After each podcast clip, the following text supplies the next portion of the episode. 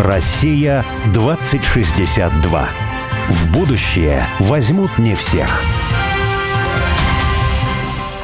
Меня зовут Борис Акимов. Ну, а я вот Олег Степанов. Мы авторы проекта «Россия-2062». Наша цель – создать модель позитивного и привлекательного русского будущего. А 2062 год это символическая дата. И считается, что в 862 году появилось первое русское государство. А значит, в 2062 году мы отметим 1200-летний день рождения нашей страны. И каждый раз мы зовем в студию «Радио Спутник» героя, который, не дожидаясь 2062 года, действует уже здесь и сейчас, строит будущую Россию. Россию мечты. Россию 2062.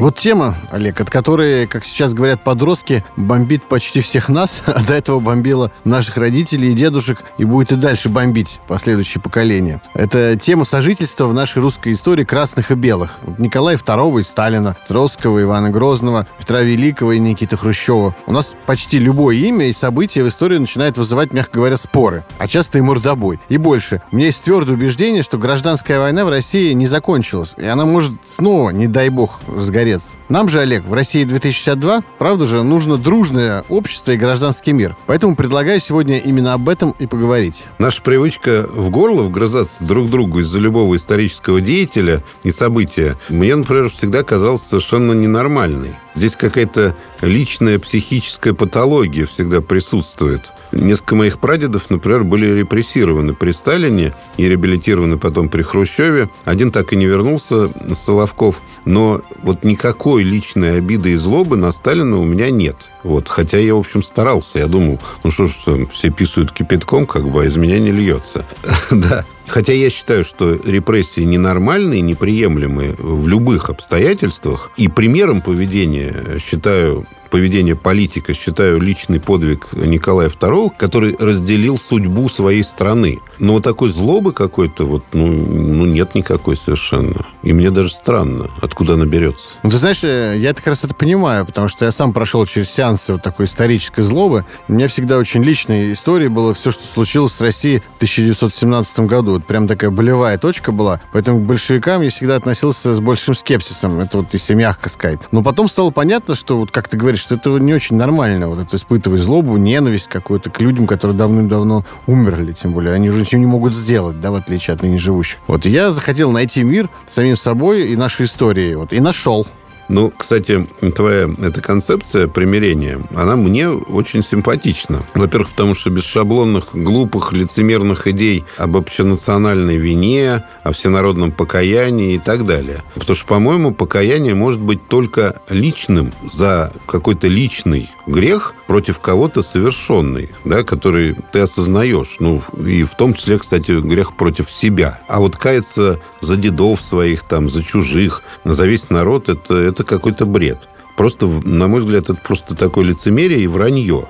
Так что выкладывай, что ты предлагаешь? Я вот что предлагаю. Я пришел к тому, что единственное, что может сделать каждый конкретный человек по отношению к историческому явлению личности, это простить. То есть лично. Вот я лично, например, ненавидел Сталина и Ленина, и никто мне тут не может помочь решить это, только я сам. Я должен их простить. И это по-христиански ведь верно? Но не только, тут и рациональный подход. Если мы хотим преодолеть боль и двигаться дальше более устойчиво, как общество, каждый должен простить того, кто ему неприятен. Ну, кто-то, может, Петра Первого простит, а кого-то Ленин обидел, то должен Ленина простить.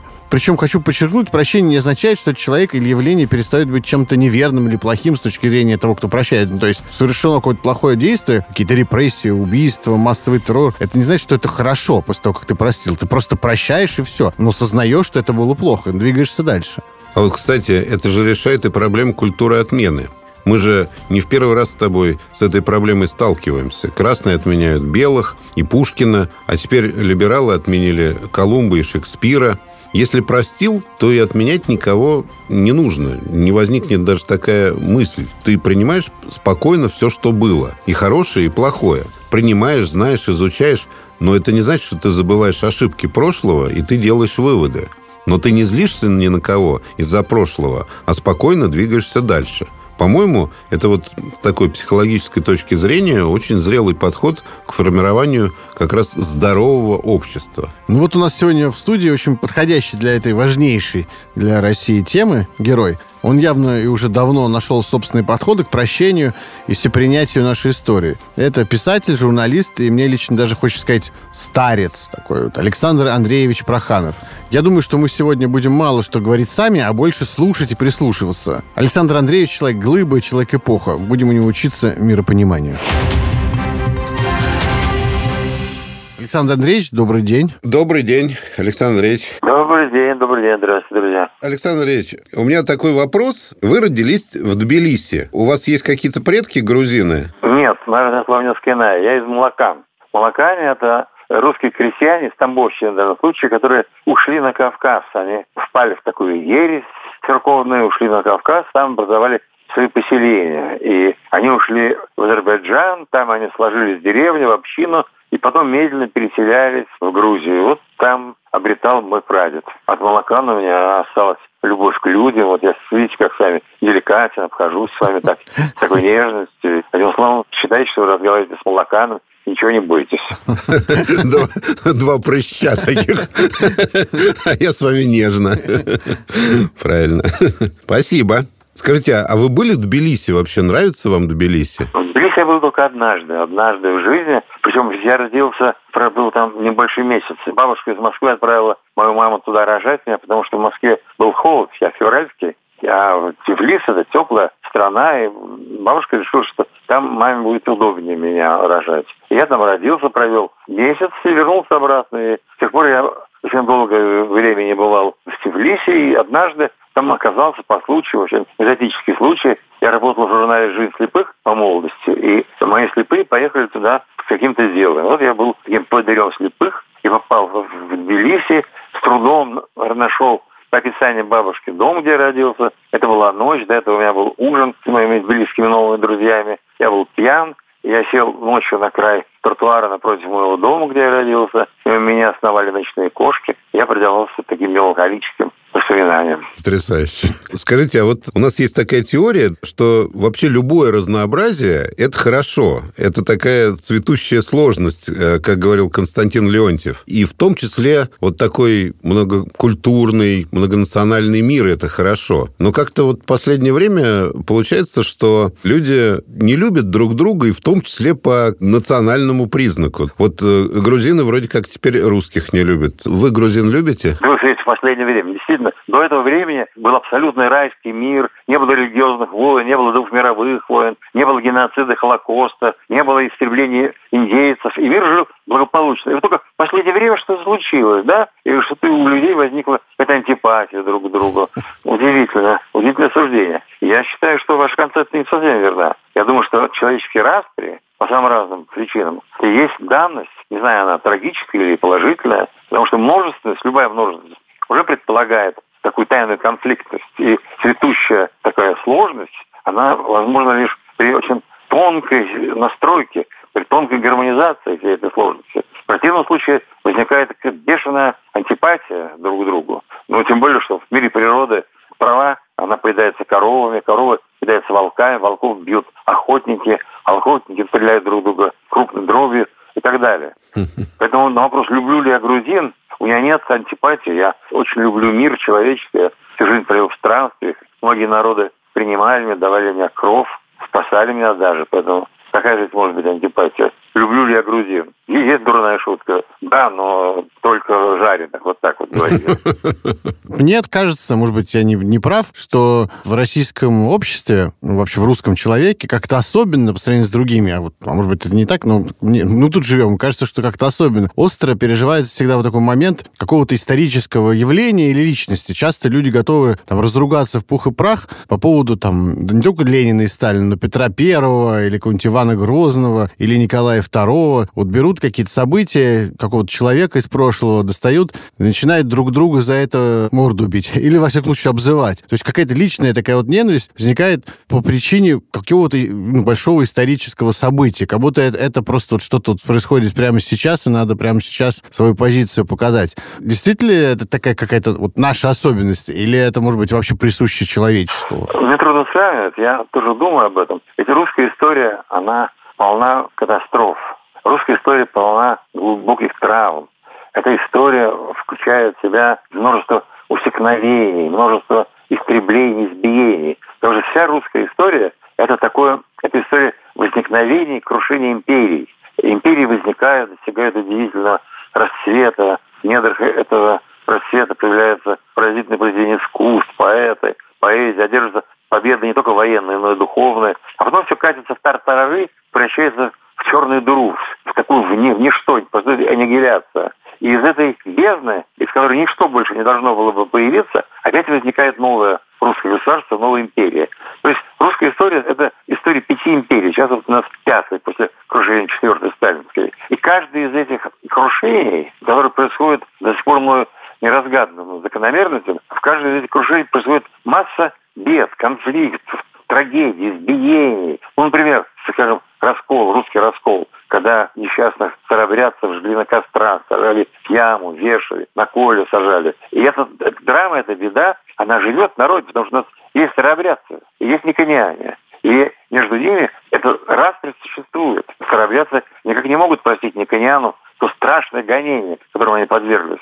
Что оказалось, что у православных людей, у Никониан и у старобрядцев два разных креста. И сражались два разных креста. Один Христос другого распятал на Голгофе, а тот, сойдя с Голгофа, своего обидчика жарил на костре. Поэтому вся русская история наполнена этими катастрофами. А под этими катастрофами существует родовая память генетическая, очень острая русского человека. Поэтому вы правы. Конечно, русские дерутся за какую-то историческую справедливость. Они обижены, они оскорблены в своих предках. И мне кажется, это хорошая черта. Это черта живого исторического сознания, а не такого исторического забвения. В истории Франции была Варфоломеевская ночь. Там католики резали гугенотов. При Карле IX, по-моему, да, и это было одновременно с царствованием Иоанна Грозного. При том, что перерезали гугенотов, по-моему, гораздо больше, чем там за все царство Ивана Грозного погибло людей, там, в опричнину и так далее. Но как-то в истории Франции, как мне кажется, может, я ошибаюсь, французы это достаточно спокойно воспринимают. Ну, да, тогда были такие нравы, это было там нормально, обычно, религиозные войны там и так далее. Но у нас Иван Грозный, который жил в то же время, вот воспринимается многими людьми там, да, как какой-то... И главное, это в школе, это, это в учебники начинают формировать вот это отношение, да, это какой-то психически ненормальный человек, это вообще какое-то чудовище там, ну и так далее. Есть историософия, есть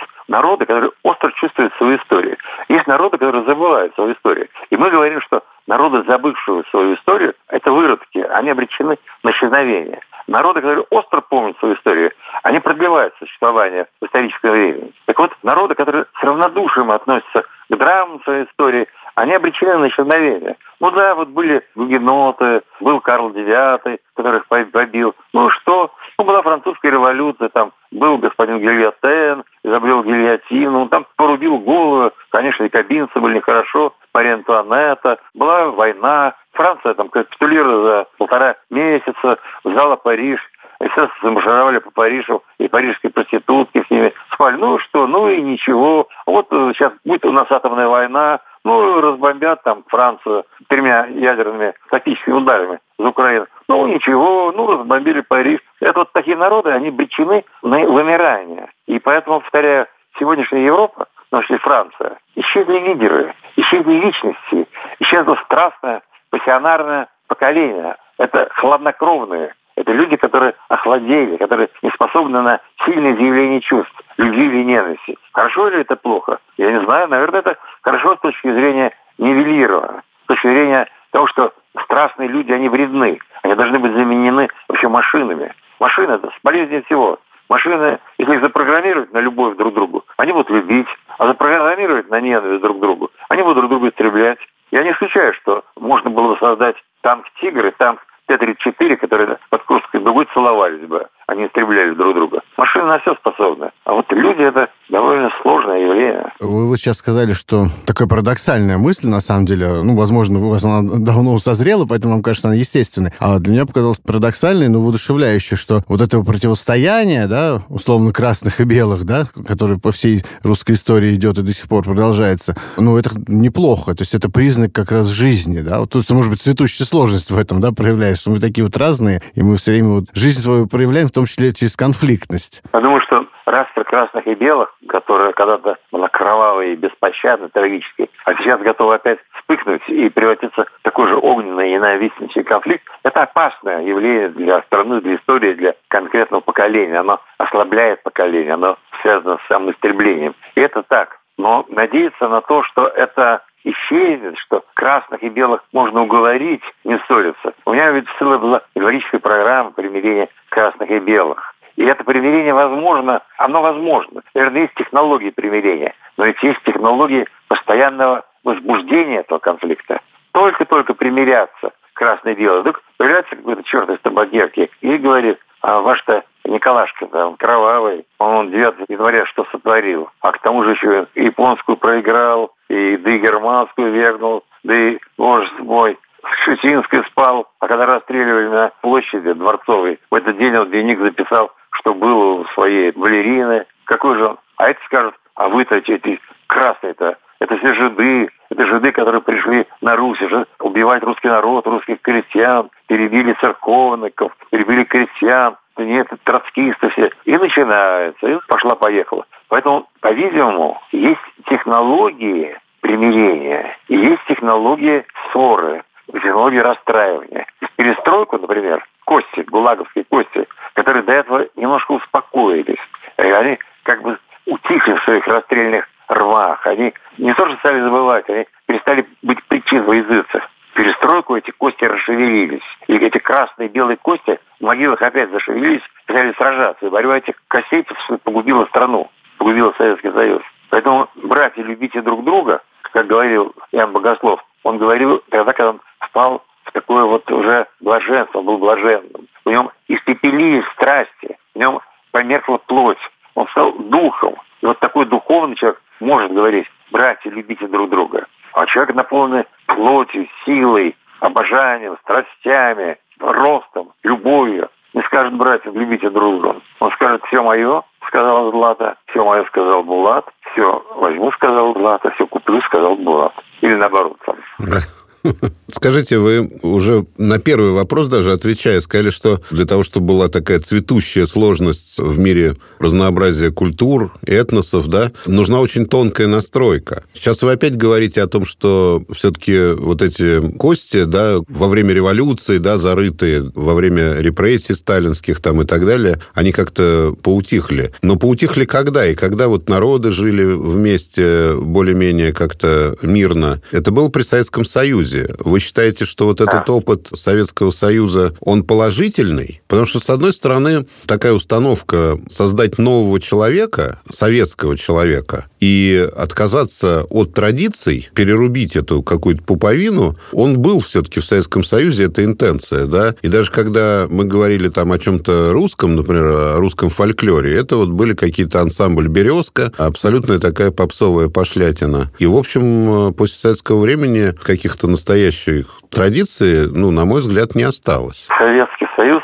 новый человек, это разрыв традиции. Просто это не очень точная формулировка, потому что как раз в традициях русского человека, русского сознания, это стремление создать нового человека. Это преодолеть вот это несправедливое бытие. Это вырваться за пределы пошлого, банального, обыденного. Это мечта о Царстве Небесном. Ведь волхвы, сказители, скоморохи, сказочники, они мечтали о бытие, в котором нет смерти, молодильные яблоки, живая мертвая вода, поцелуй, которым воскрешается спящая или мертвая царевна. Они мечтали о социальной справедливости, чтобы Иван Дурак, которого понукали, попирали братья старшие, он занимал главенствующее место в обществе, потому что именно ему дается жар птицы, и он за ночь строит города. А христианские наши мистики, они учили о Царстве Небесном. Царство Небесное – это стремление к новому человеку, к идеальному бытию, человеку негреховному, прозрачному для света.